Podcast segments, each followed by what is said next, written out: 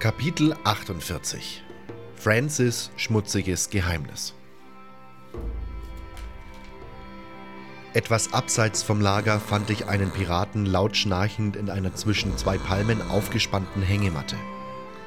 Es musste sich um Morgen handeln. Was? Was ist denn los?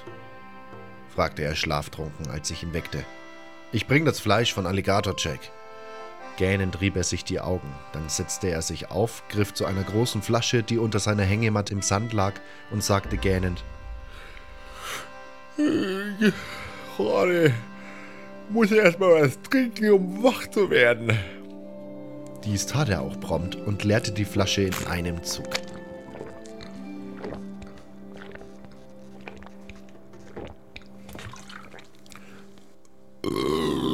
Ah.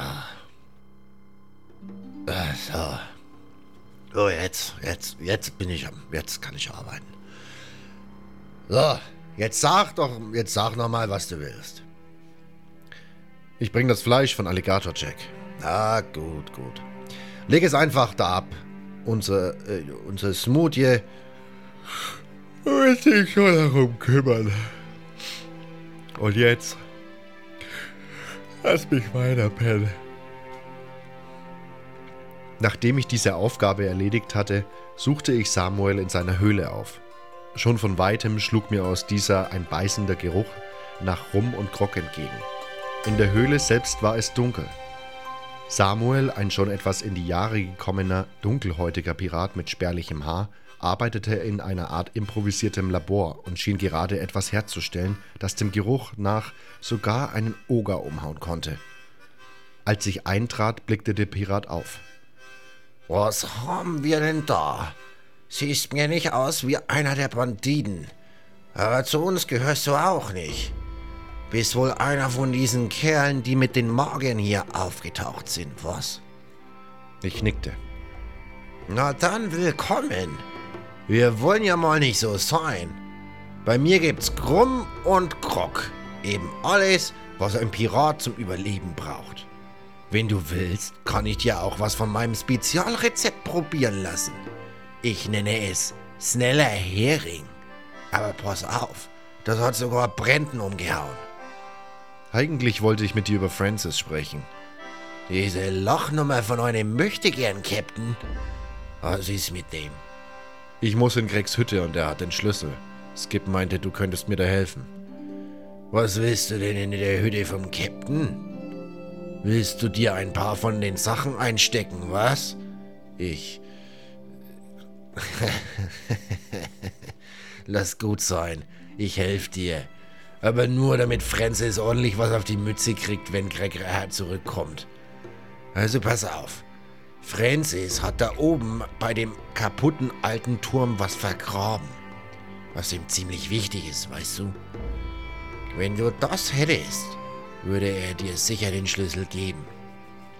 Und woher weißt du davon? Betrunkene Piraten quatschen einfach zu viel, war Samuels knappe Antwort. Das Problem sind nur diese verdammten Banditen, die da oben rumlungern. Wie viele sind das denn? Drei, wenn mich nicht alles täuscht. Das ist doch schaffbar. Tja, wenn du das sagst.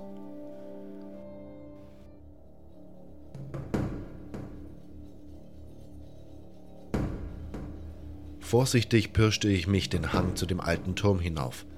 Zwei der Banditen saßen um ein kleines Feuer. Den dritten konnte ich nicht entdecken. Blitzschnell huschte ich aus dem Gebüsch und hinter einem Baum. Verdammt, was war das? Vermutlich nur ein Goblin. Die gibt's in diesem Tal ja in Massen. Ich weiß nicht. Ich schau mal kurz nach. Ach, jetzt macht ihr mal nicht ständig ins Helm wegen dieser lausigen Piraten. Hey, könnten hier jederzeit auftauchen und uns kalt machen. Ja, klar. Komm, gönn dir noch was von Lus Hammer. Dann sieht die Welt gleich ganz anders aus. Sauf du nur weiter. Du wirst schon sehen, was du davon hast, wenn hier die Piraten auftauchen. Ich schau jetzt nach, was das war. Tu, was du nicht lassen kannst. Ich hörte, wie der eine der beiden Banditen sich dem Baum näherte, gegen dessen Stamm ich mich drückte. Ich wusste, dass er mich gleich entdecken würde, doch ich musste auf den richtigen Augenblick warten. Gerade als der Bandit den Baum fast erreicht hatte und schon den Zipfel meiner Rüstung sah, sprang ich hinter dem Stamm hervor, ließ mein Schwert aus der Scheide und mit dem Knauf voran in sein Gesicht fahren. Der andere Bandit, der noch immer am Lagerfeuer saß, eine große Schnapsflasche in der Hand haltend, sah fassungslos zu, wie sein Kamerad bewusstlos zu Boden sank. Noch ehe er reagieren konnte, war ich bei ihm und hatte auch ihn niedergeschlagen. Nun hörte ich Geräusche aus dem Inneren des Turms. Schnell stellte ich mich neben die Tür mit dem Rücken zur Wand. Schon kam der letzte Bandit aus dem Turm gestürzt und bekam die flache Seite meiner Klinge gegen den Hinterkopf. Was ist hier eigentlich los? Kurz schaute ich auf die drei Ohnmächtigen hinab, deren zerlupfte... Kurz schaute ich auf die drei Ohnmächtigen hinab, deren zerlumpte Kleidung noch immer als die meiner ehemaligen Kameraden aus dem alten Lager zu erkennen war. Dann schob ich das Schwert in die Scheide zurück und machte mich auf die Suche nach Francis Versteck. Ich war froh, dass alles so gut geklappt hatte und ich keinen von ihnen hatte töten müssen. Es dauerte nicht lange und ich hatte gefunden, wonach ich suchte. Francis hatte die Stelle mit einem Kreuz markiert. Offenbar hatten die Banditen hier bereits aus Neugierde ein Loch gebuddelt. Was sie gefunden hatten, eine alte hölzerne Kiste, stand direkt daneben. Ich fand nur ein altes, vergilbtes Buch darin. Vorsichtig nahm ich es heraus und schlug wahllos eine Seite auf. Kauffahrer Seejungfrau. Beute gesamt 14.560 Silber. Mannschaft 8840 Silber, Offiziere 2500 Silber, Captain 1000 Silber. Eigener Anteil 2200 Silber. Fernhändler Miriam, Beute gesamt 4350 Silber, Mannschaft 2350 Silber, Offiziere 50 Silber, Captain 500 Silber, eigener Anteil 1000 Silber. Handelsschiff Nico, Beute gesamt 9970 Silber, Mannschaft 5610 Silber, Offiziere 1500 Silber, Captain 1000 Silber, eigener Anteil 1860 Silber. Überseehändler Maria, Beute gesamt 7851 Silber, Mannschaft 4400 Silber, Offiziere 750 Silber, Captain 1000 Silber, eigener Anteil 1701 Silber. Ich verstand, der Schatzmeister Francis hatte seinen Captain und die Mannschaft offenbar um einen großen Anteil ihres Goldes betrogen.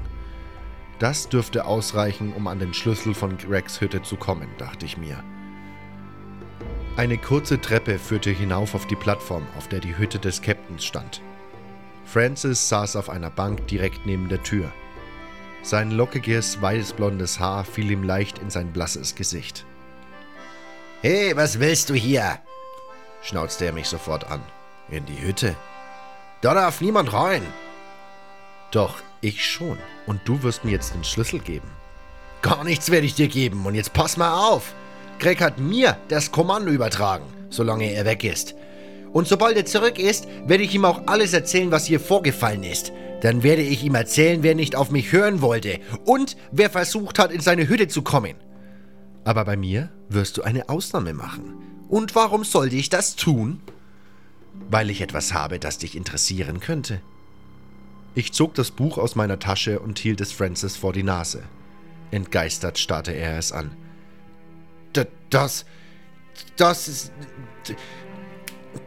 Das ist. Er griff danach, doch ich zog es weg. Das ist deins, nicht wahr? Nein. Ich.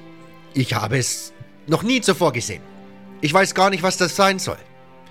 Na gut. Dann stört es dich ja auch nicht, wenn ich das der Mannschaft zeige, oder? sagte ich und drehte mich langsam um. Nein, warte! keuchte Francis und sprang auf. Also doch deins? fragte ich, mich wieder zu den Piraten hindrehend. Selbst. Selbst wenn es meins wäre. Warum sollten die Jungs dir glauben? Die meisten von ihnen können doch nicht mal lesen. Und selbst wenn, würden sie mir doch mehr glauben als einem dahergelaufenen Kerl mit einem alten Buch. Wir können es ja ausprobieren. Nein. Schon gut. Schon gut. Hier ist der Schlüssel zur Kreckszhütte. Du kannst alles mitnehmen, was du findest. Und jetzt gib mir das verdammte Buch. Grinsend überreichte ich Francis sein Buch. Geht doch, sagte ich.